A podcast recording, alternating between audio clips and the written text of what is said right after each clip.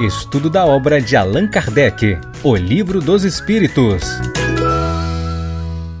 Olá, amigos! Estamos de volta para mais um episódio da série O Livro dos Espíritos. Bom, para você que está nos acompanhando no canal, nós estamos estudando este opúsculo sensacional, né, um livro trazido pelo mestre de Lyon no século XIX. É, esse livro que tem esse título muito curioso, né, O Livro dos Espíritos. Como nós somos espíritos, o livro é nosso, ou o livro será para nós, né, para nossa apreciação, para o nosso estudo para nossa reflexão. Inclusive, é a porta de entrada da doutrina espírita numa abordagem é, filosófica.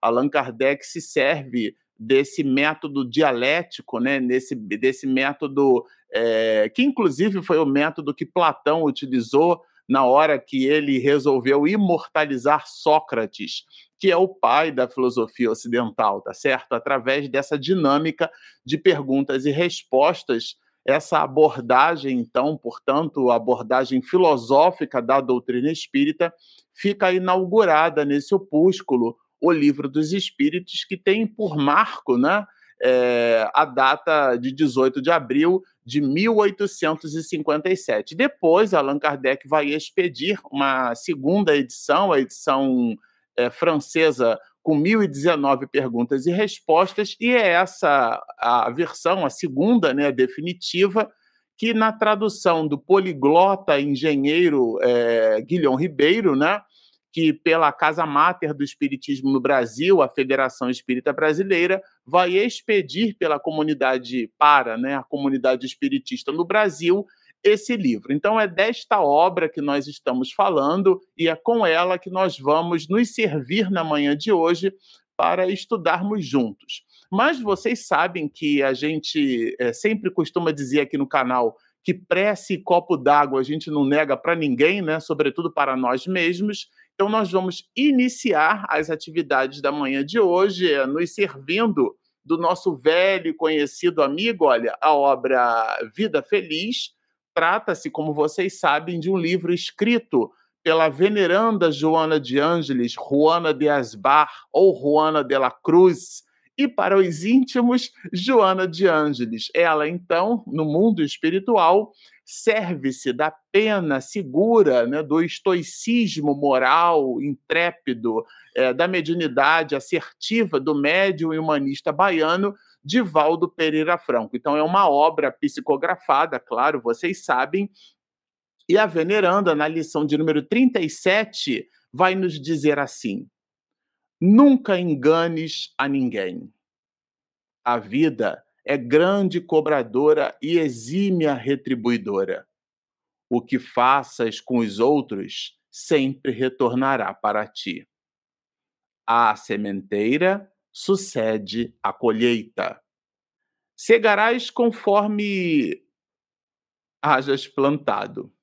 Quem engana, ilude, trai, a si próprio prejudica, desrespeitando-se primeiro e fazendo jus depois aos efeitos da sua conduta reprochável. Se honesto para contigo e, como consequência, para o teu próximo. Vamos orar. Querido Mestre Jesus, amigo incondicional de todos os instantes, ainda te escutamos, Senhor, o cântico do monte. Ainda te sentimos as exortações espargidas pelo planeta há mais de dois mil anos. Somos teus irmãos menores, filhos de um mesmo Pai. Abençoa esta nossa empreitada. Aqui, Senhor, conectados no ideal de serviço, permita retiramos, retiremos das mensagens de um de teus prepostos o manancial de luz que objetiva a reflexão com vistas à melhoria das nossas atitudes diante do cotidiano que nos enfrenta a reforma moral. Por tudo isso, e enaltecendo a figura desta consciência cósmica e suprema, o Pai de todos nós, te pedimos mais uma vez, Rabi, para que a tua misericórdia esteja com todos, hoje, agora e sempre. Bom, eu vou colocar aqui o protagonista da manhã de hoje, que é o nosso amigo de sempre, o Livro dos Espíritos. A gente vai estudar aqui das questões 361, deixa eu posicionar aqui, faculdades morais e intelectuais do homem. Então, é, para nós nos situarmos, eu sempre gosto de fazer essa, essa espécie de retrospectiva, né? Porque vocês nos acompanham toda semana e, eventualmente, é, passa a semana e a gente fica ali absorto, né, absorvido ali pelos compromissos funcionais do dia a dia, tá? É, essa parte do livro dos Espíritos, como vocês sabem, o livro dos Espíritos é dividido em quatro partes. Nós estamos na segunda da é, segunda parte, né?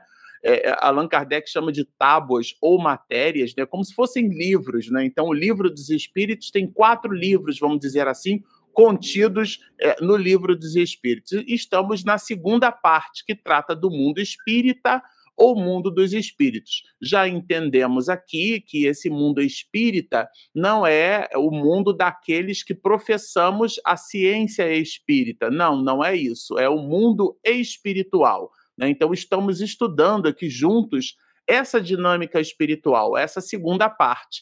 E a segunda parte do livro dos Espíritos, ela é dividida em 11 capítulos. Ah, nessa live, nós estamos no sétimo capítulo, né? Sete de 11 capítulos. E esse sétimo capítulo também tem divisões, né? É, é, o capítulo sétimo é dividido em oito partes. Nós estamos com as, a, o estudo das faculdades morais e intelectuais do homem, estudando a terceira de oito partes, né, da oitava parte desse capítulo sétimo do livro segundo, vamos dizer assim, é, do livro dos Espíritos. Então, essa é a divisão é, que, proposta né, pelo mestre de Lyon, proposta pelo codificador, e é com ela que nós estamos é, nos baseando, nos servindo para expedir aqui as nossas lives e fazer os nossos estudos. Bom, a primeira questão é esse, esse, essa parte é, do capítulo, né, do capítulo do capítulo sétimo, é, essa, essa parte terceira, ela de verdade tem um conjunto pequeno de perguntas, né? Vai da questão 361 até a questão 366. Tem ali a 361A, que amplia um pouquinho mais, mas é, é, lato senso é isso, né? São, são seis questões, né? É, sete, se você quiser contar, um pouquinho mais de afinco. Então, vamos começar pela primeira, pela questão de número 361. Allan Kardec faz uma pergunta bem interessante. Qual a origem das qualidades morais, boas ou mais, é, do homem? Aqui é interessante porque essa pergunta ela pode remeter até a uma análise, vamos dizer assim, de uma certa epistemologia social, vamos colocar desse jeito, né? Quando eu estava estudando aqui essa questão, preparando o material para trazer aqui para vocês, porque a gente não faz nada de improviso, é, nós nos lembrávamos de, de Vygotsky, né, de Lev Vygotsky. Vygotsky trouxe um conceito né, muito interessante quando a gente estuda pedagogia, aqueles de nós né, que, que estamos ali debruçados nos livros e eventualmente estudamos pedagogia, a gente vai é, estudar ali Piaget, né, que é um clássico é, que aliás nem foi educador, né? Mas assim como o Vygotsky também não foi, Vygotsky foi psicólogo, mas é, no estudo da pedagogia a gente se serve desses pensamentos e Vygotsky trabalhava o conceito da epistemologia social, ou seja, o homem como sendo produto do meio e Piaget a epistemologia genética, né, no sentido de que nós somos o resultado da carga genética que nós herdamos pela combinação é, do espermatozoide com o óvulo em cima da fecundação formada pela união sexual dos nossos pais, né? Então é uma espécie de é, entendimento de que a nossa origem ela é, pressupõe a condição preponderante do nosso comportamento. É nesse sentido. E a questão 361, ela sob o olhar da doutrina espírita, ela nos faculta uma abordagem um pouquinho diferente. Né? Ela vai nos fazer entender que o nosso corpo é, é, fornece condições predisponentes para a nossa movimentação no mundo, aquilo que nós é, somos, aquilo que nós fazemos, né? Uma pessoa, por exemplo, com, com dois metros de altura, certamente terá mais facilidade para poder é, é, colocar uma bola né, num jogo de basquete. A gente chama de, de fazer aquela, aquela fincada da bola, né? O salto que ela vai fazer é, é, a dinâmica corporal, a gente chama isso de inteligência sinestésico-corporal, né, pegando carona ali com Goleman, é, Daniel Goleman né, cunhou a ideia do, da inteligência emocional também. Né? Na verdade, ele multiplicou essa ideia, né? não foi exatamente o autor desse assunto. Mas aqui, por uma coisa ou por outra, o corpo certamente vai oferecer determinadas condições, né? É, vocês lembram do, do, Michael Phelps, né, que foi um atleta, um, um, um, nadador com que, assim, o maior atleta olímpico de todos os tempos, a quantidade de, de medalhas que o Michael Phelps conquistou e a anatomia dele, do corpo dele, é claro que ele amplificou isso do ponto de vista é, anatômico, né?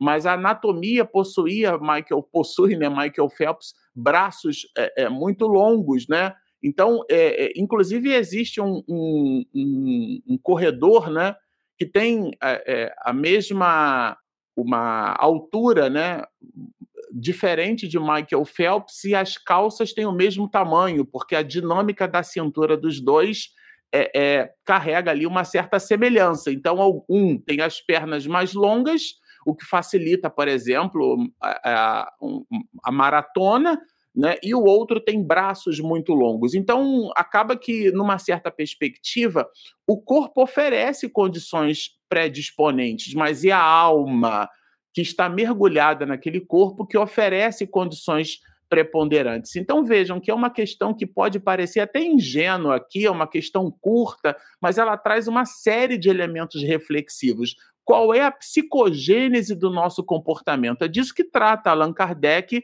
quando fala aqui da origem das qualidades morais. Da onde veio essa origem? E ela não vem do corpo. Essa que é a resposta brilhante aqui dos espíritos, oferecida para Allan Kardec. A origem das nossas qualidades, seja, sejam elas boas ou mais, elas não vêm do nosso corpo, como a gente costuma dizer assim, ah, puxou a mãe, né? puxou o pai, como se as qualidades morais fossem o resultado de uma carga genética. É claro que a convivência oferece aquelas condições que a gente está chamando aqui de condições predisponentes. É óbvio que o meio oferece é, influência. No livro dos médios, Allan Kardec, quando estuda a mediunidade, quando escreve o maior tratado de parapsicologia que a humanidade já teve conhecimento, O Livro dos Médios, nós também estudamos esse livro aqui no canal. Ele vai trabalhar vários tipos de influência na, no exercício né, da mediunidade, a influência do próprio espírito que busca se comunicar pelo médium, né?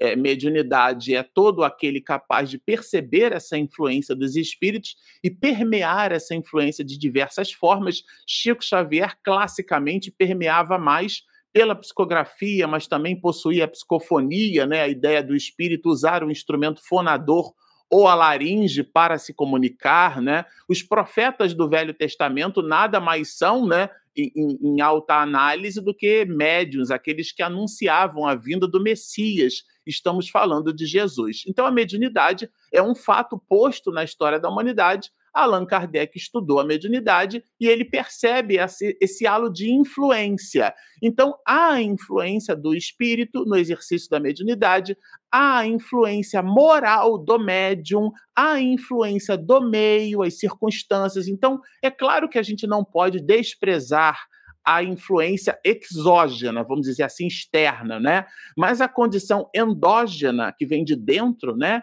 Que é a condição preponderante, essa é a do espírito. Então, a origem das qualidades morais, seja, é, sejam elas né, as origens boas ou mais dessas qualidades, elas vêm do espírito e não do corpo. Então, não é o corpo que dá à pessoa a condição de ser mais paciente, de ser mais é, é, simpática ou simpático. Quantas pessoas, né, o senso comum já que depois de René Descartes, aquela expressão que a gente aprende e propaga por aí, é, é, como é que a gente estuda em estética, né? Que, que é uma, uma disciplina chamada teoria da beleza, né? filosofia da beleza, é, a estética trabalha com, com, com René Descartes a ideia de que ela é subjetiva, a beleza é subjetiva. E a gente diz, o senso comum costuma dizer, que é, a beleza é, ponto, é um ponto de vista, né? Cada um, isso é relativo, né? A beleza é relativa, uma coisa feia, uma coisa é, bonita, vai depender muito da relativização que cada um de nós oferece, né? Por isso que ela é subjetiva, ela pertence ao sujeito e não ao objeto. Se pertencesse ao objeto, ela seria objetiva, mas isso seria uma outra live. Mas o ponto alto aqui é que vamos imaginar que, subjetivamente falando, alguém seja classificado como feio, mas aquela pessoa tem uma beleza, aquilo que a gente chama de beleza interior, né? A forma como ela fala, o jeito como ela se comunica com as outras pessoas, o carinho, o halo de afeto que ela eventualmente consegue colocar. Eu convivi com, com um senhor, né?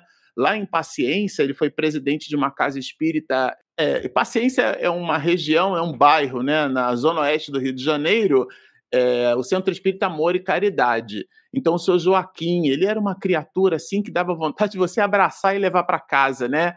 É, um homem é, é, muito, muito belo por dentro, né?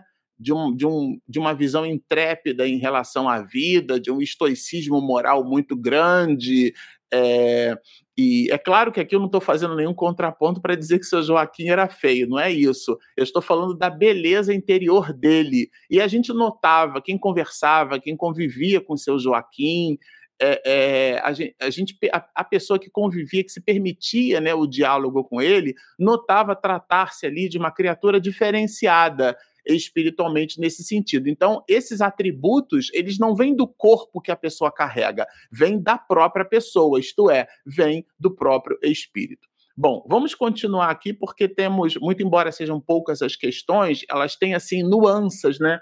Que eu super gostaria de trabalhar com vocês aqui. A 361A, eu comentei que algumas delas têm, especificamente essa, né, tem um desdobramento. Todas as vezes que Allan Kardec coloca assim uma questão A, uma questão B, é porque remete é um desdobramento, né, uma derivada, para me servir de uma linguagem matemática, é uma derivada primeira da própria questão. Então, falando ainda dessa dinâmica da, das origens das nossas qualidades morais, é, Allan Kardec vai perguntar: seguir-se-á daí que o homem de bem é a encarnação de um bom espírito e o homem vicioso a de um espírito mau? Ou seja, a origem das nossas idiosincrasias morais, ela está em nós mesmos e não no personagem que nós animamos? Esse aqui é o conceito, tá? A questão trabalha bastante esse conceito. E a resposta é que sim. Por quê? Porque a origem do comportamento está no espírito que nele habita e não no corpo que ele carrega. O homem vicioso é a encarnação de um espírito imperfeito. E aqui é muito adequado a gente resgatar o conceito de imperfeição. A palavra perfeito, etimologicamente, é uma palavra que vem do latim, né? tem origem latina. Perfeito significa feito por completo aquilo que é imperfeito é aquilo que ainda não se completou. Então, uma pessoa imperfeita não é uma visão pejorativa da pessoa, você não está fustigando, não está é, promovendo nenhum desserviço, não elogiando alguém, não é isso. É a condição, é a nossa condição. A condição de espíritos imperfeitos, ou seja, estamos buscando a perfeição. Então, aquela relação circunstancial onde nós nos encontramos é uma relação de imperfeição, ou seja, estamos, não somos espíritos imperfeitos. E a imperfeição, ela está diametralmente associada aos nossos vícios. O que, que é o vício? O vício é um hábito que nos escraviza. Né? A diferença do hábito bom para o hábito ruim é que o hábito bom, ele toma conta da gente. Aristóteles vai nos dizer que o homem, né, é, é, tem, é, essa é uma segunda natureza, né? A natureza do vício. Nós, inclusive, conhecemos pessoas com mais de uma perspectiva comportamental. Aquilo é um vício comportamental. É, então, é como se fosse uma relação dual da própria criatura, né? uma espécie de aquilo que a, psiquiatria vai chamar ali de, por exemplo, de, de depressão é, bipolar, né?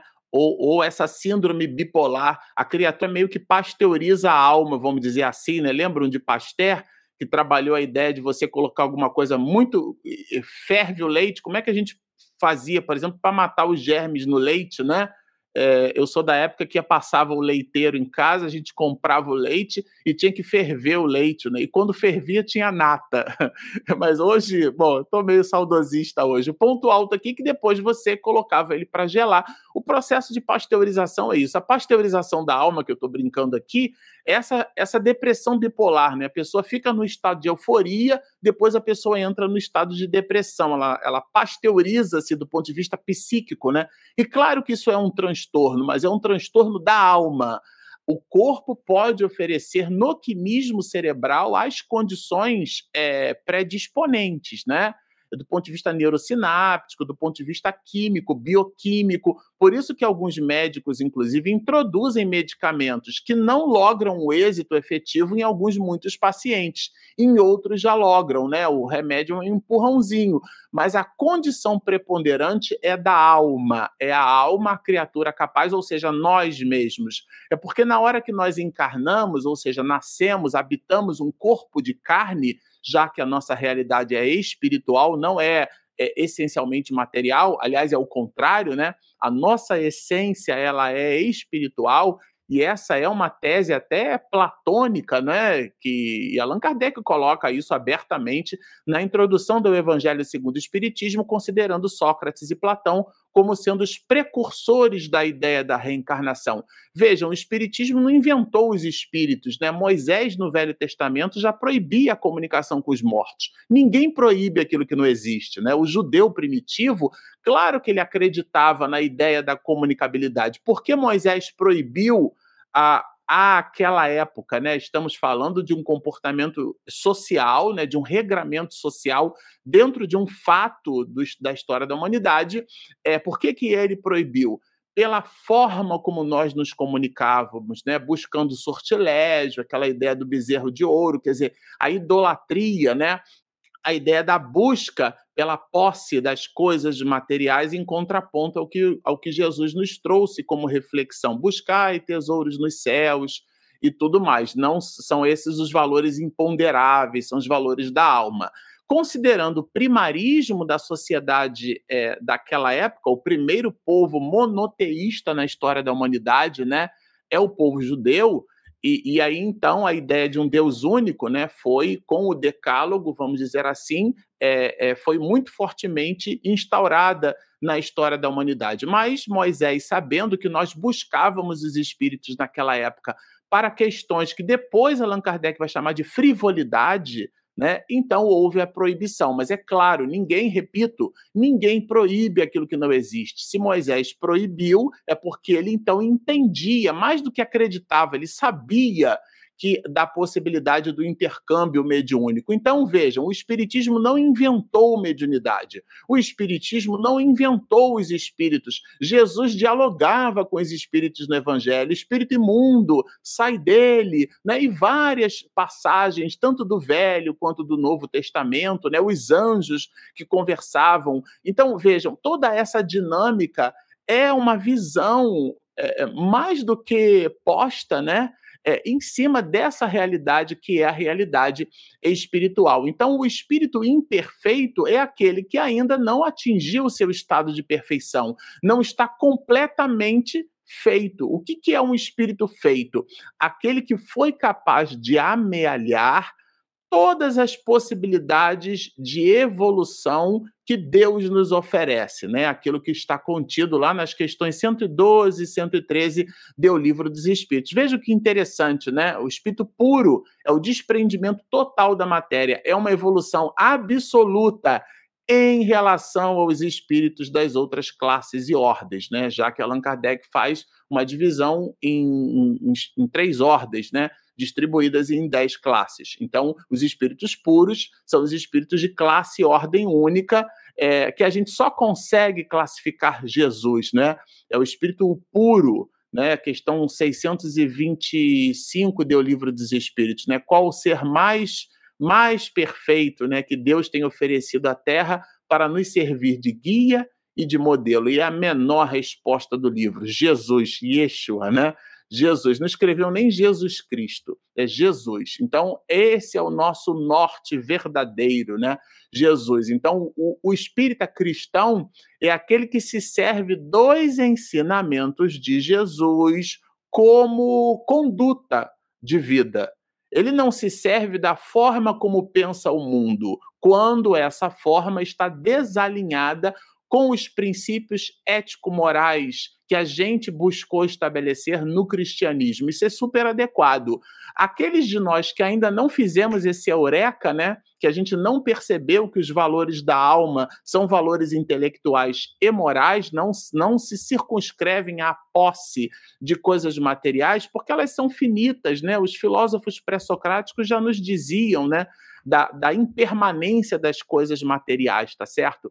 Nesse sentido, a imperfeição dialoga com essa característica, que é circunstancial. Vejam que interessante. Então, quando você chama ou diz, ou a gente reflete sobre essa ideia de um espírito imperfeito, isso não é, repito, uma visão pejorativa. Ah, você está condenando alguém, está dizendo que essa pessoa é imperfeita é uma relação circunstancial. Nós somos criaturas imperfeitas, ainda não nos completamos. Então, o vício, que é a escravização, é um hábito que nos escraviza, né? portanto, um mau hábito, está diametralmente associado a esse halo de imperfeição, e a, questão 361A vai nos trazer essa ideia, né? Então, e mais do que isso, ela vai estender o raciocínio de que ninguém nasceu predestinado ao mal, tá? Isso é bem adequado que, que a gente quer dizer com isso? Que Deus, nessa, nesse sentido, não fabricou anjos e demônios, né? Não fabricou criaturas é, fadadas a, ao infortúnio, fadadas ao mal. Não. Os espíritos que nós chamamos de demônios, né? São nada mais, nada menos que irmãos na estrada evolutiva que ainda persistem no equívoco, no equívoco da maldade uma hora eles vão, uma hora mais dia menos dia, no, nos milênios das nossas possibilidades encarnatórias, uma hora eles também terão o seu eureka. Eles também se renderão, Joana de Ângeles vai nos dizer, né? Nada resiste à força incoercível do amor. Então, o amor é a quinta força do universo, né? Força nuclear fraca, força nuclear forte, força eletromagnética e força gravitacional. São as quatro forças conhecidas. Aqui, de uma maneira poética, a gente apresenta a quinta força, a força do amor, essa força incoercível. Então, uma hora a criatura ela se verga a essa mesma força e pelo automatismo das leis ela vai então buscando a sua perfeição. Então não existem espíritos fadados ao mal, criados por Deus para a maldade, né?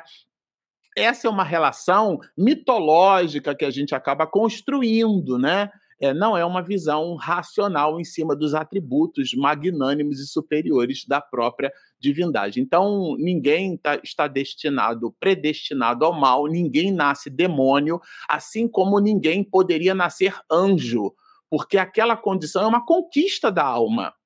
Então, os nossos atributos são conquistas. O que Deus oferece na sua misericórdia é o meio para que nós possamos desenvolver as nossas habilidades intelecto-morais.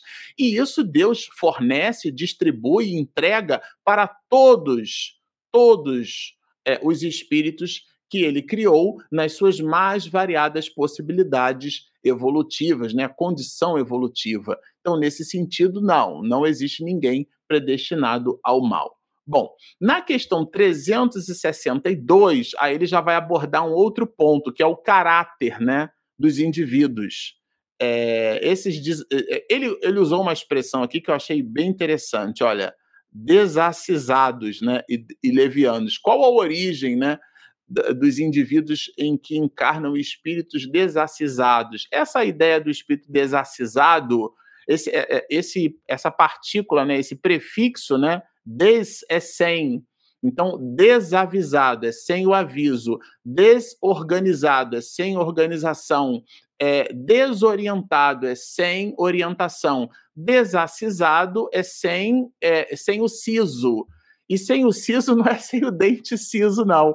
Porque a palavra siso significa juízo. A gente até brincava, minha avó, minha mãe sempre brincava a ideia do siso, né, que é o dente do juízo, porque de um modo geral é o último dente que nasce, né? Às vezes a pessoa já nasce até com o dente cariado, tem que arrancar o dente, porque o dente sai cariado, enfim. Porque na hora que ele medra, ele, ele rasga a gengiva e ele dói. E a pessoa não quer levar escova naquela região, então eventualmente fica com restos de comida ali da cárie a cárie encosta na parte vestibular do dente, depois ela faz a festa. Quando o dente medra, ele já medra todo cariado por dentro, já está igual um queijo suíço. E o dentista, quando vai avaliar, não tem muita coisa que fazer, é, tem que remover o siso, remover o juízo, vamos dizer assim. É né? claro que não. Mas aqui, então, o siso, essa ideia do siso é a ideia do juízo. Então, esse caráter é o caráter de juízo, né? Quer dizer, é o contrário, né? Uma pessoa, uma pessoa acisada é uma pessoa, então, ponderada, uma pessoa sensata, né? é uma pessoa que avalia as coisas antes de fazer. A ideia da ponderação, né? ponderabilidade da matéria. O que, que é isso? É você poder pesar já que a matéria tem massa, né? É, é, inclusive um dos atributos que a gente qualifica a matéria na tabela periódica, né? Desde o elemento mais simples, que é o hidrogênio, que está lá no canto superior esquerdo da tabela periódica, não é isso? Inclusive é o elemento químico mais abundante no universo, já que o combustível das estrelas, né, no processo de fusão nuclear, é, é, é, esse processo é feito através do hidrogênio. Ela transforma, então, além de liberar isótopos de hidrogênio, ela libera hélio, né? E, de, e, e, entrega uma quantidade, no caso do Sol, por exemplo, das estrelas, né? Uma quantidade enorme de energia, que no nosso caso aqui essa energia leva oito minutos e meio para beijar a superfície da Terra. Então, nesse sentido, a gente qualifica o elemento material através da massa. É um dos atributos, né? Tem o número atômico, a quantidade de prótons, de nêutrons, de elétrons, né? E por aí vai.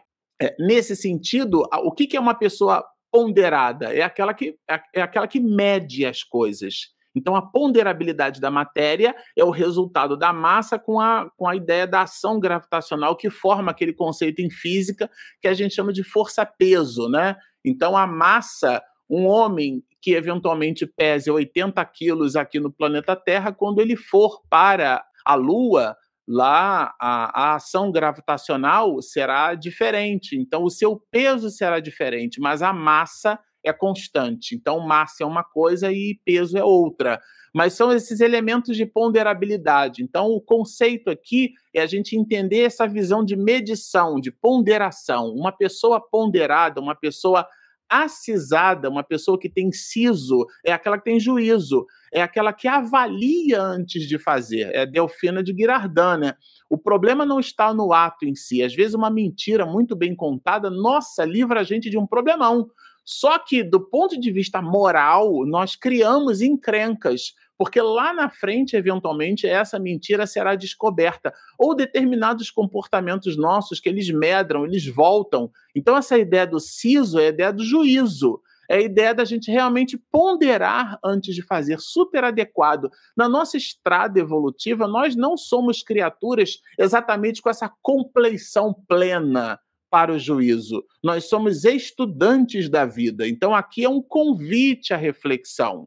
A gente se vê numa determinada circunstância e a gente pondera: opa, isso daqui. É, é, é, aliás, esse é um, um, dos, um dos princípios da maturidade. Né? Existem coisas que eu até posso fazer, mas não devo. E existem outras coisas que eu devo fazer, mas eu ainda não posso. Então, o nome disso é, é siso, o nome disso é juízo, é avaliar as consequências, porque todas as nossas atitudes são carregadas de consequências. E, esse, e esses espíritos desacisados, né, levianos, que não medem as consequências dos seus atos, são espíritos estúrdios, são espíritos maliciosos, são criaturas que realmente não estão preocupadas com o bem, tanto dos outros como dela mesma, né? Então, ela que se dane, né? Alguns até dizem assim, né?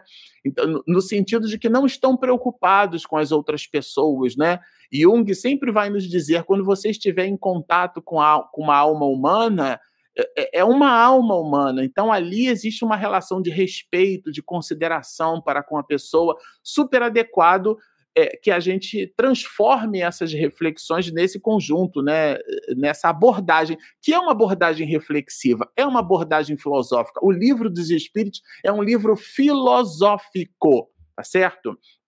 E não é à toa. Bom, então essa é a questão 362. Indo para a questão 363, né?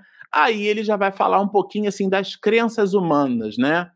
É, em relação às paixões.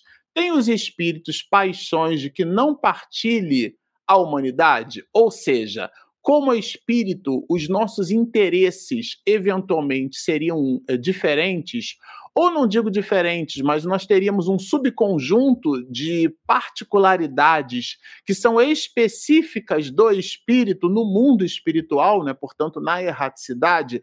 E a resposta é muito curiosa: não. Porque senão os espíritos teriam nos dito, né? Senão a literatura que trata da imortalidade da alma, é, é, essa literatura é, teria revelado para nós. Então, não. O que é que significa isso na, na prática, né? Que as encrencas humanas é, são, de fato, as manifestações da alma. Então, as dificuldades sociais, as dificuldades sociopolíticas, né? Nós vivemos num mundo, vejam que, que coisa terrível, né? Que coisa terrível. Para que a gente seja capaz de defender o nosso território, nós jogamos bombas em pleno século XXI, nós jogamos bombas, artefatos de morte no terreno alheio, né, na casa do vizinho, vamos dizer assim, né? É, então, a gente está falando aqui da, do conflito ali entre a Rússia e a Ucrânia. Então, veja, em plena sociedade é, é, pós-contemporânea, a gente se vê ainda a braços dados com o que seria a barbárie, né? considerando aquelas cenas do Holocausto, né? Promovida pela ideologia alemã chamada nazismo, nem todos os alemães eram nazistas, né? isso é importante que se diga, mas o, o austríaco Adolf Hitler conseguiu, que era médium inclusive, conseguiu contaminar na história da humanidade um grupo é, de alemães, transformando esse grupo numa, é, é, num princípio ideológico Vejam a, a, preocupação que a gente deve carregar com essas polarizações, né? É, todo, toda visão polarizada traz sempre um, um, baixo grau de assertividade, essas visões assim que não são orientadas à diplomacia, né? São visões extremistas, né? A gente chama isso de ideologia, e é sempre uma inflamação, uma ideologia. E o nazismo foi uma delas na história da humanidade, né? A quantidade de, de judeus, de ciganos, de anões, né? É, os anões eram mortos, eram colocados é, é, em, em, em, experimentos horrorosos, né? A pele das pessoas era retirada com elas ali vivas, né? Muitas pessoas eram levadas, né, é, é para câmaras de gás à guisa de irem tomar banho, né? Então, mulheres grávidas eram, eram injetadas substâncias para poder parar o coração do, dos nenéns ali. Então, as atrocidades promovidas durante a, a última, segunda grande guerra mundial, que de grande não tem nada, né? Tá certo? É, parece que ainda não nos ofereceram lições de, de, humanidade, lições de fraternidade, lições eh, de bondade. Então, a gente então ainda se vê ali a braços dados, e talvez tenha sido por isso que o filósofo pessimista Nietzsche, né, é, criticou muito a, pós, a pós-modernidade, depois outros filósofos, né? agora dentro já do século XX, né, é, como por exemplo Foucault, trabalham esse conceito até numa certa ironia, né, mas é isso que vocês chamam de homem moderno? É isso que é uma civilização é, é, pós-contemporânea, uma civilização avançada tecnologicamente. Então, nós, as criaturas humanas, na, através de processos espectroscópicos, né, dentro de uma disciplina nova chamada astrobiologia, a gente se encarrega de ficar dizendo que existem traços de moléculas que podem sugerir a origem de vida em outros planetas. E no contraponto disso, a gente discute se num processo de nidação né, depois do encontro da célula ovo com o zigoto, se ali de fato há vida, né? Né, na, na vida intrauterina. Então, vejam que, que paradoxo comportamental humano, né? Então, é, é, disso que nós estamos falando quando a gente estuda o livro dos Espíritos. São essas as reflexões. Por isso que o Espiritismo tem essa abordagem filosófica, são essas as reflexões que o Espiritismo nos promove, e é com elas que nós estudamos e buscamos na atualidade essas mesmas reflexões. Então, aqui na, 300, na questão 363, não. As dificuldades humanas, olha, as paixões humanas são as encrencas da humanidade, nada diferente disso. O espírito, quando mergulha num corpo de carne, ele, muito pelo contrário, ele se vê ali né, num crisol. Então, numa certa medida, existe um cabresto né, em cima dessa real, realidade consciencial, que é a realidade plena do espírito, que vai, né, é, vamos dizer assim, limitada pelas circunstâncias, pelo ecossistema social. Eu falei aqui de Vygotsky, né? Como epistemologia social, quer dizer, o homem como produto do meio, o meio, claro, que exerce influência. Seria até infantilidade ou ingenuidade da nossa parte a gente não admitir que o meio oferece influência. Repito, Allan Kardec colocou a influência do meio no estudo do exercício da mediunidade, mas essas são condições predisponentes, eu vou repetir. A condição preponderante é a alma, porque senão a gente bota na conta das outras coisas e não coloca a nossa ação no mundo, quer dizer, nós somos os protagonistas de nós mesmos. A responsabilidade é nossa. Então a gente terceiriza a responsabilidade. Ah, não, foi ele que me irritou, foi ela que me deixou descontente. Não, fomos nós, pela nossa inabilidade, pela nossa imperfeição, ou seja, ainda não estamos feitos por completo. Essa dinâmica de vida fez com que o nosso comportamento fosse nessa ou naquela direção. Mas é a interação social que vai fazendo esse exercício, mas a questão está sempre na gente, nunca no meio social em que nós estamos postos como condição preponderante, tá, gente? Então, é disso que trata a questão 363. Na questão 364, a gente já vai, vai perceber Allan Kardec fornecendo aquilo que a a gente em filosofia chama de dualidade, né? Relação dual, uma espécie de dualismo, né? Vejam que interessante. O mesmo espírito dá ao homem as qualidades morais e as inteligências. Aqui, o mesmo espírito é uma ideia de que nós não temos múltiplas personalidades. Aliás, existem pessoas que possuem uma característica, né? É, muito nessa direção. É, isso é comum na vida de relações. A gente diz assim: ah, o meu. Eu não posso misturar o meu lado profissional com o meu lado é, familiar, com o meu lado, como se nós fôssemos um cubo multifacetado nessa direção.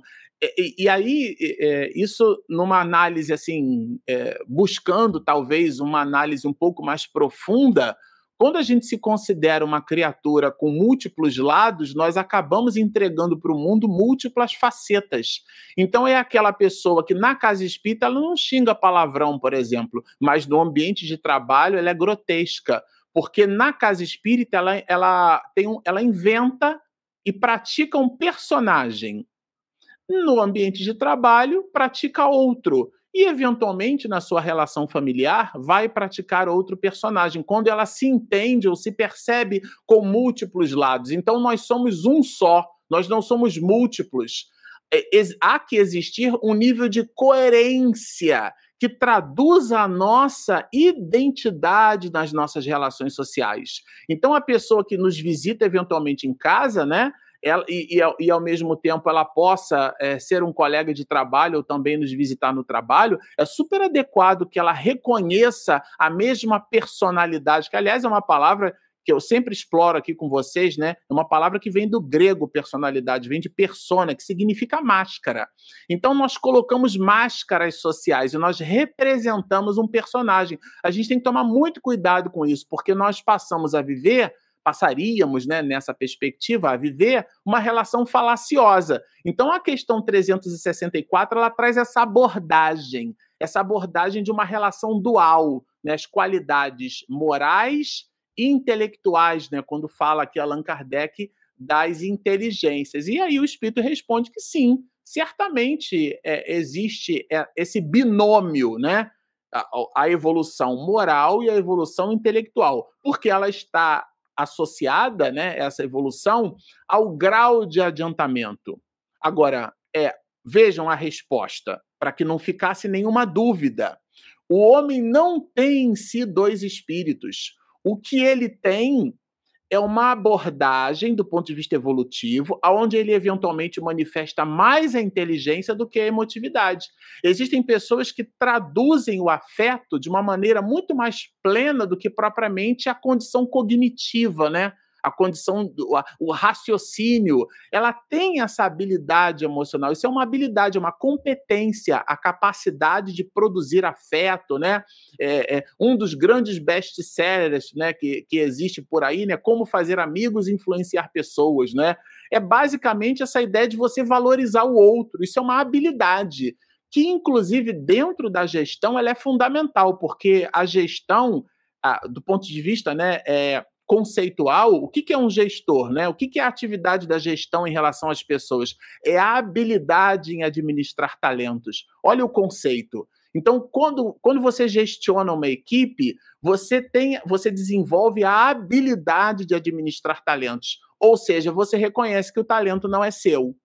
Você reconhece que o talento é do outro. Então, um ótimo, um bom gestor é aquele que recolhe para perto de si pessoas que possuem habilidades que ele não tem.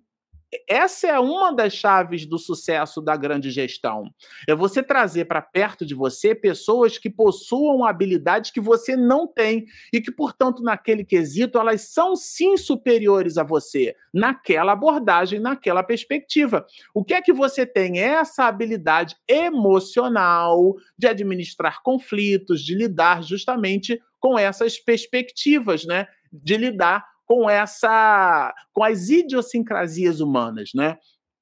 Então, isso é uma habilidade. E, e, existem outras pessoas que já possuem habilidades, por exemplo, é, na, na área da, da, do desenvolvimento intelectual. Né? É, todo mundo lembra a, a, a história do desenvolvimento da Apple, né? Todo mundo lembra do Steve Jobs, mas quase ninguém lembra do Wozniak que era o amigo, o companheiro do Steve Jobs, né, um ótimo engenheiro que deu vida, do ponto de vista eletroeletrônico, àquilo que o Steve Jobs idealizou.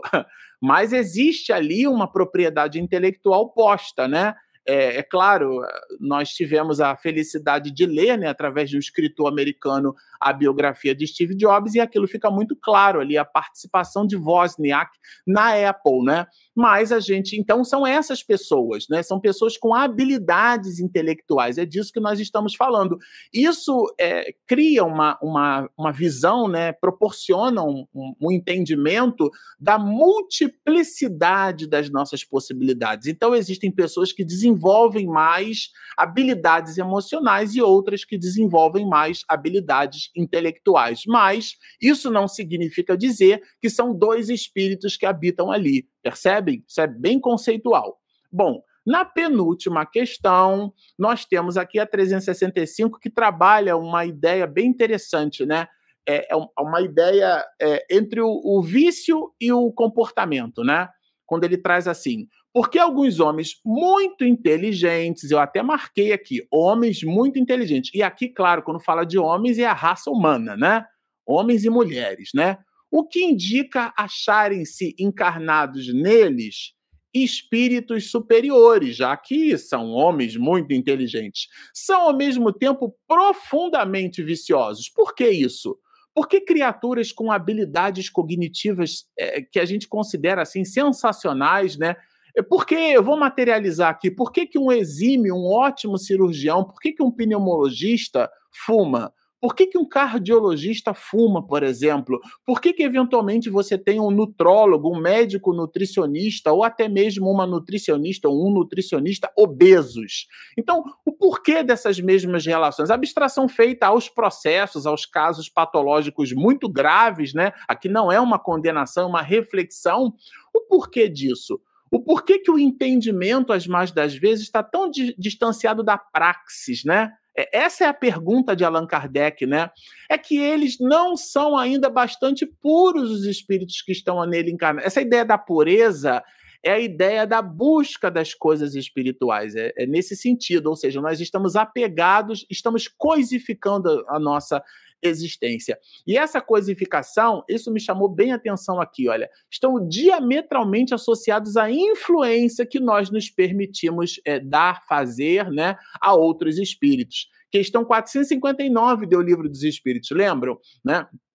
A gente já dinamizou ela aqui algumas vezes, né? Influem os espíritos em nossos pensamentos e atos, né? Muito mais do que imaginais. Influem a tal ponto que de ordinário são eles que vos dirigem. Vejam que interessante, né? É claro que o espírito eles nos influenciam, mas essa influência pode ser para o bem, como pode ser para o mal. O que é que determina a escolha que eu venha a fazer?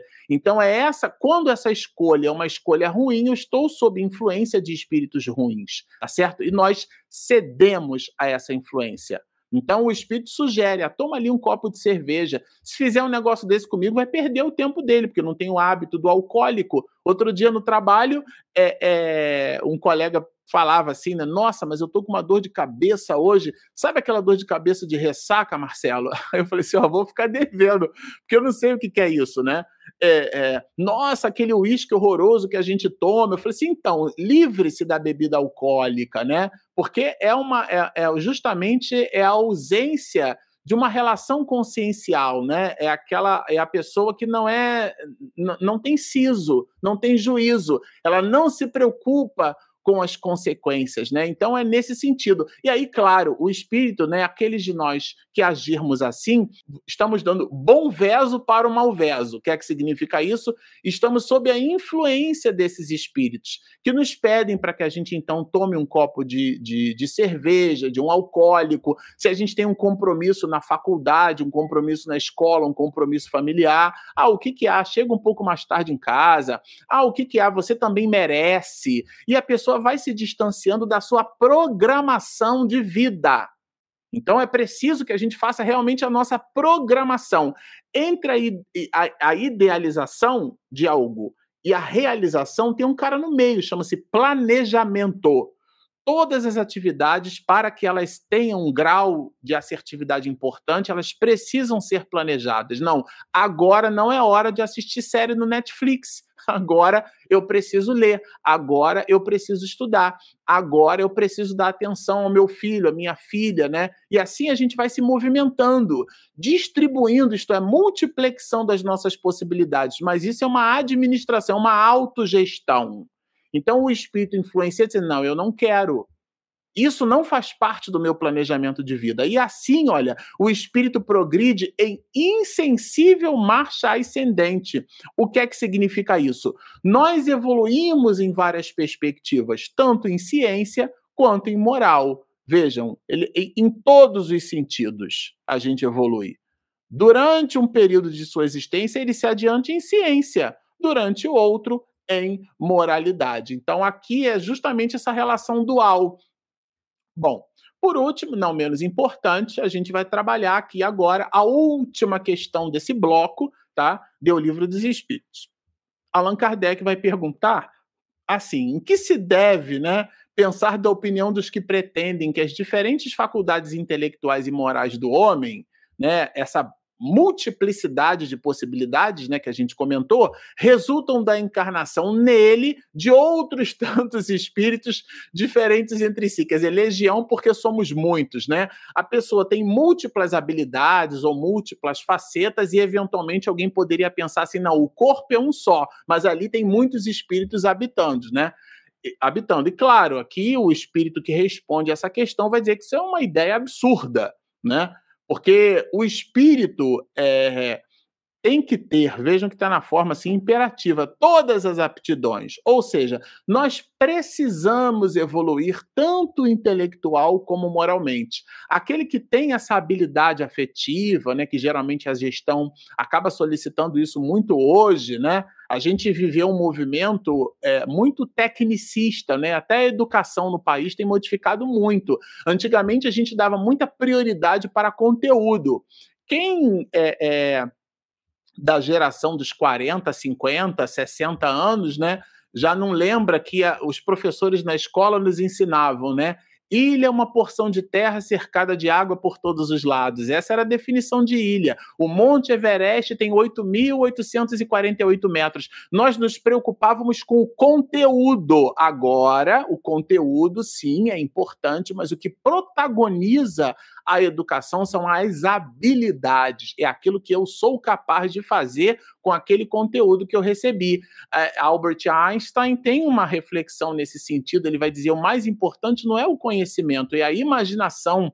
A criatividade é aquele eureka, né? É claro que a gente usa habilidades, é, é, é usa conhecimentos e desenvolve é, esses mesmos conhecimentos, mas essa habilidade é uma habilidade que nós desenvolvemos a partir do conhecimento, sim, mas o conhecimento não é o que protagoniza, por exemplo, mais essas relações é, educacionais. A gente se preocupa bastante em desenvolver habilidades emocionais nos jovens, né? Para que a gente forme, então, cidadãos é, conscientes né, de seu papel dentro da sociedade. Senão, de, de que, que adianta? É o, é o pneumologista que fuma, né? é o cardiologista que fuma. É, quer dizer, ele tem um conteúdo, ele é conteudista, né? ele é tecnicista, mas ele foi incapaz de tirar daqui e colocar aqui aquilo que a gente chama de decor, né? Você decorou. Decor é ter no coração a gente esculpiu, gravou na alma, não é na memória. E a gente traduz isso em comportamento. Então, é, isso não são dois espíritos. Se o homem fosse um amálgama de espíritos, ou seja, uma possibilidades de almas num único corpo, né?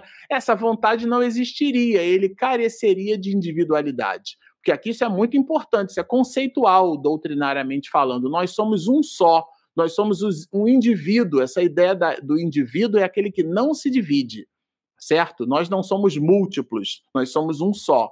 Nós temos múltiplas habilidades intelectuais e morais, mas a origem é a mesma. Então, aqui, inclusive, Allan Kardec, né, ele vai trabalhar bastante essa questão é, é, no passado, nós, né, quando nos movimentávamos numa relação politeísta, né, o paganismo, por exemplo, observávamos os fenômenos da natureza e para cada fenômeno a gente atribuía uma divindade.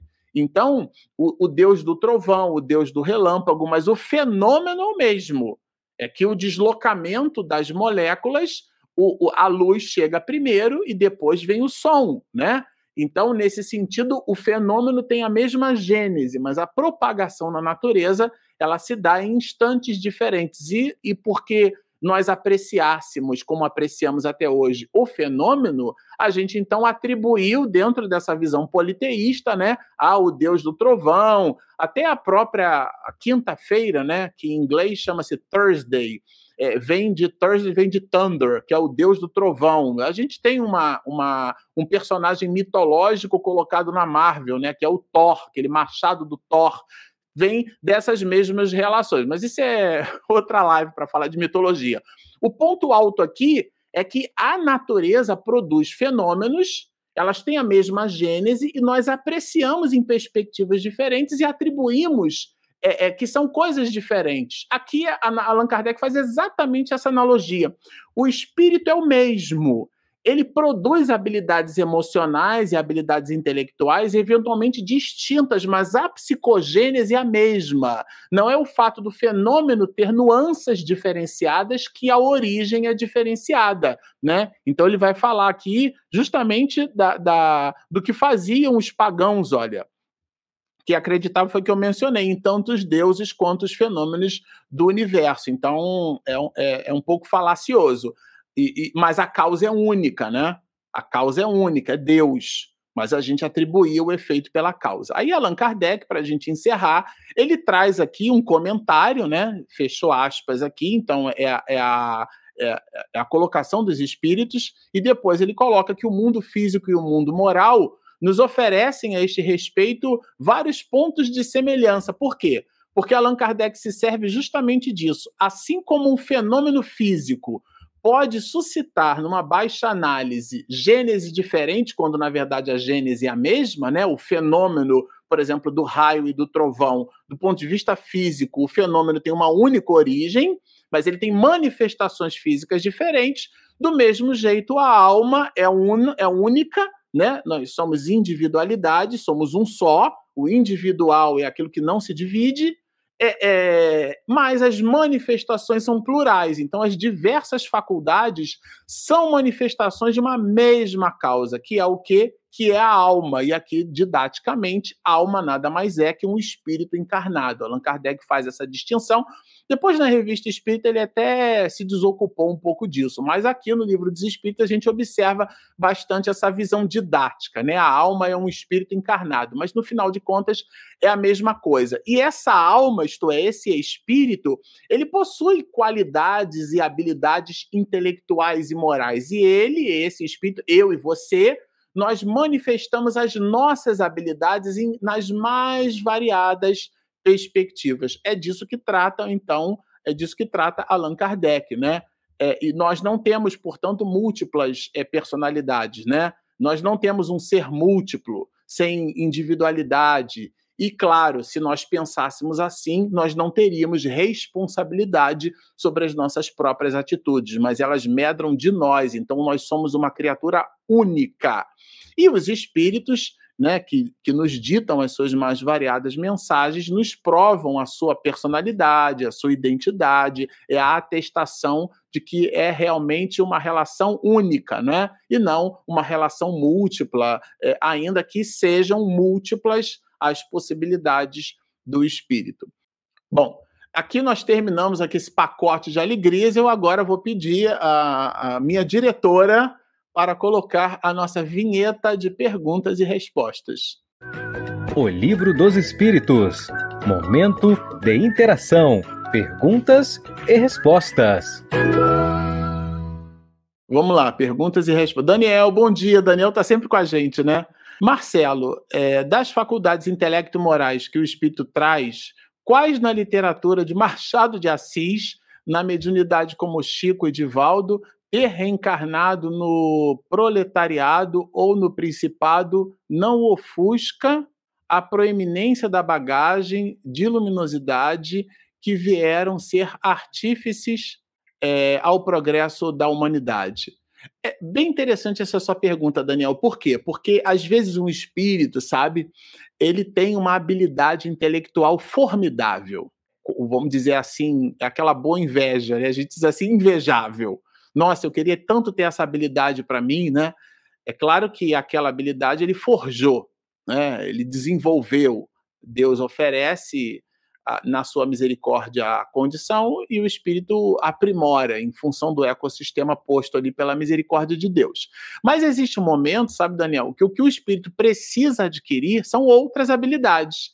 Então, se você tem, por exemplo, um exímio pianista, ele sabe o que sabe um pianista.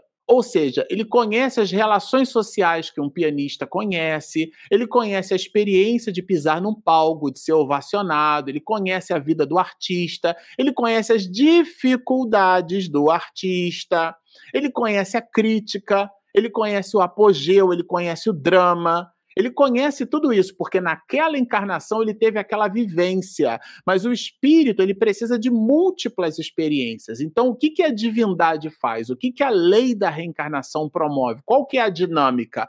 É que a gente nasça numa condição diferente.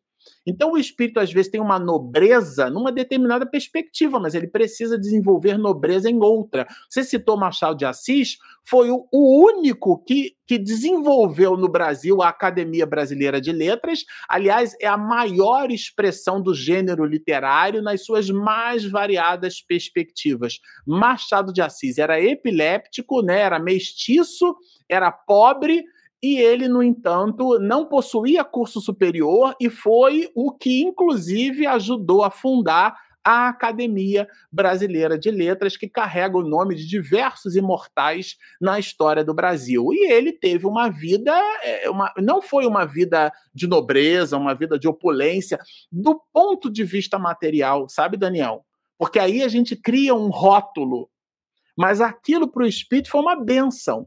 Porque, espiritualmente falando, interagir com as dificuldades do mundo, naquela perspectiva, foi justamente a missão daquele espírito.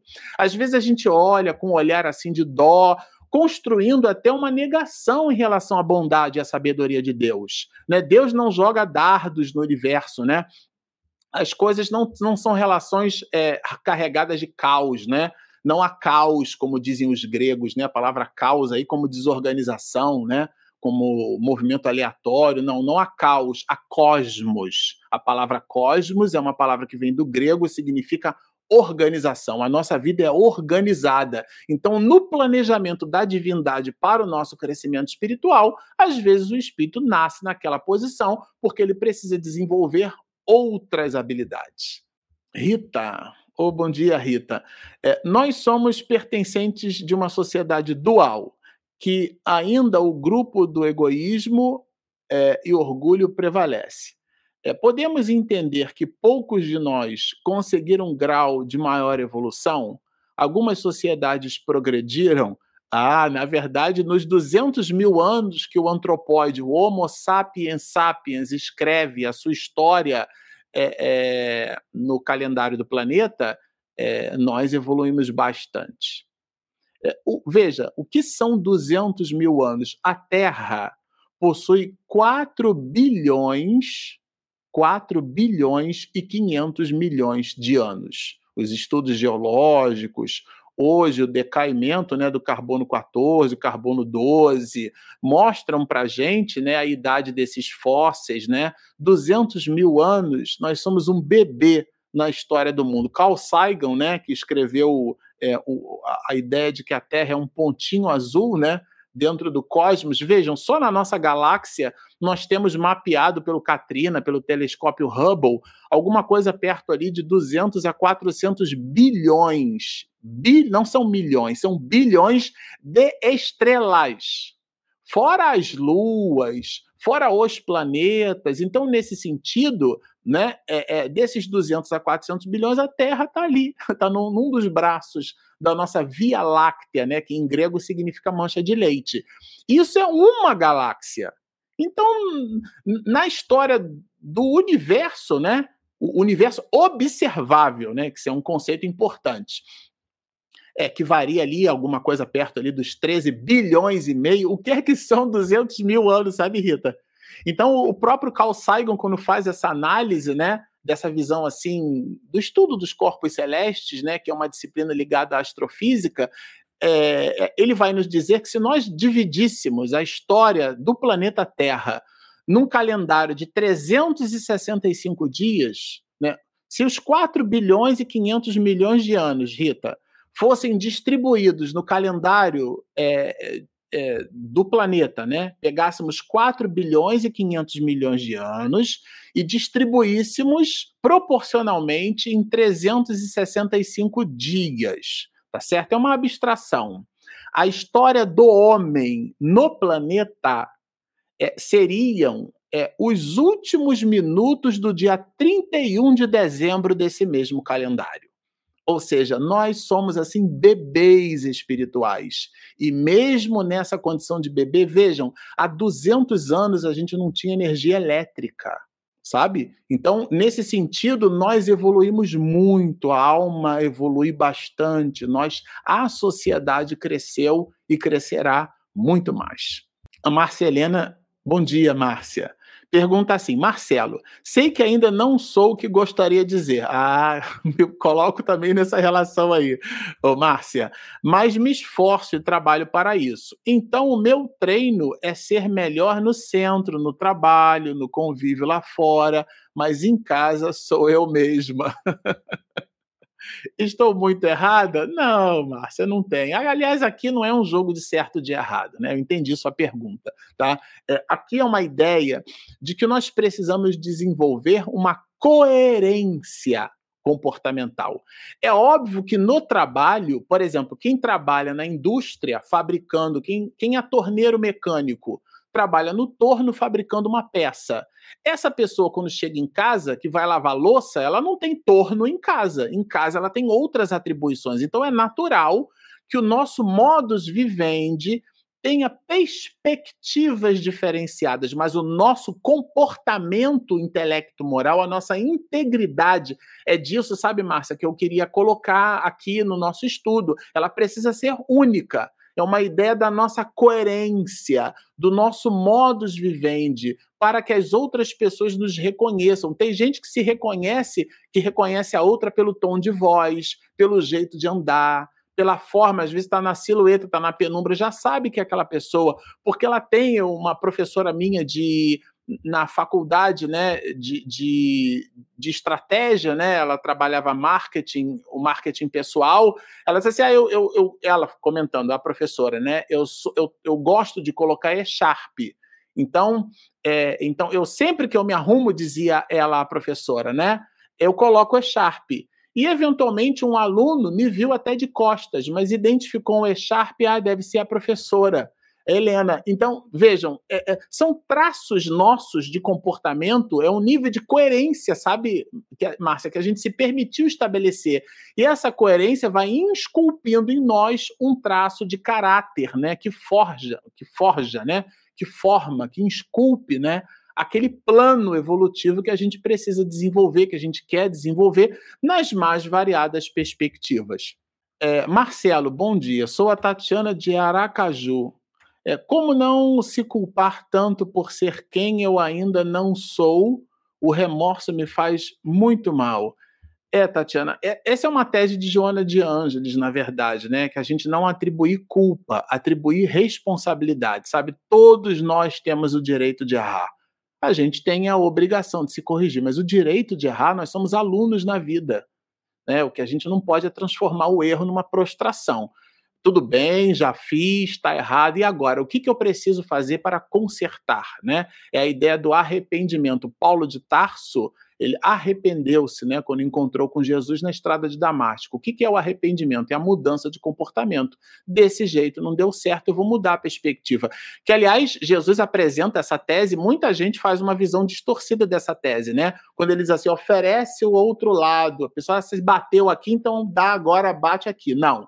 Se esse lado nosso é o lado que agride, se esse lado nosso é o lado que cria descontentamento, que cria irritação, que cria discórdia, que cria maledicência, oferece o teu outro lado, ou seja, oferece o lado bom, o lado da concórdia, o lado do afeto, o lado do aconchego, o lado da amizade. É disso que trata a tese de Jesus. Então, reconhecer uma dificuldade em nós é o primeiro passo para o ajuste, né? em, em, é, em, gestão empresarial a gente aprende. Você só consegue resolver um problema se você conhece o problema. Então, nos conhecer é fundamental a gente reconhecer que não é tão, tão maravilhoso quanto a gente acha que é, perceber as habilidades que estão por desenvolver e aquelas que de fato já são patrimônios da alma, né? Aquilo não é fake, aquilo não é um personagem que a gente está inventando. E criar um projeto de vida. Nessa perspectiva, a gente transforma a culpa em responsabilidade, transforma esse movimento num movimento de arrependimento, isto é, numa mudança de comportamento. Bom, eu queria muito agradecer a vocês aqui, o nosso espaço juntos. Sempre ao final a gente diz assim: se você nos assistiu até aqui, gostou do que ouviu, mas ainda não se inscreveu, por favor, clica ali em inscreva-se. Do lado tem um sininho para receber todas as notificações e clica também no gostei, porque ajuda o motor do YouTube para que as outras pessoas nos encontrem, tá? Então, por favor, inscreva-se aqui, você que nos assiste, que ainda não se inscreveu, clica no joinha, clica no sininho, vai nos ajudar aqui o YouTube forneça esse conteúdo que não é nosso, né, de Allan Kardec, para as outras pessoas. Nós temos também, a gente sempre gosta de anunciar o nosso aplicativo. Sim, nós temos um aplicativo, ele está disponível na Google Play, se você tem Android, e na Apple Store, se você tem iPhone. Então estão feitos aí os nossos convites, tá? Baixem o nosso aplicativo, inscrevam-se no nosso canal, sigam-nos e muita paz. Vamos encerrar a live de hoje com uma singela oração dizendo assim: Querido Nazareno, amigo incondicional de todos os instantes, aqui estamos nós, Senhor, muito satisfeitos pela oportunidade de serviço, agradecidos pelo halo de bênção com que os teus prepostos de luz, os nossos amigos da paz e da bondade, emolduraram a live da manhã de hoje. Solicitamos, Senhor, que eles no diário nos protejam de nós mesmos. desse homem velho do outrora que ainda teima constantemente em falar por nós. Dá, Rabi, bom veso ao anjo que ainda dormita, mas que já deseja despertar. Muito agradecido estamos, então, Senhor, pela tua presença conosco e te pedimos que a tua misericórdia se faça, como se fez no dia de ontem, se faça no dia de hoje, portanto, agora e para todo sempre.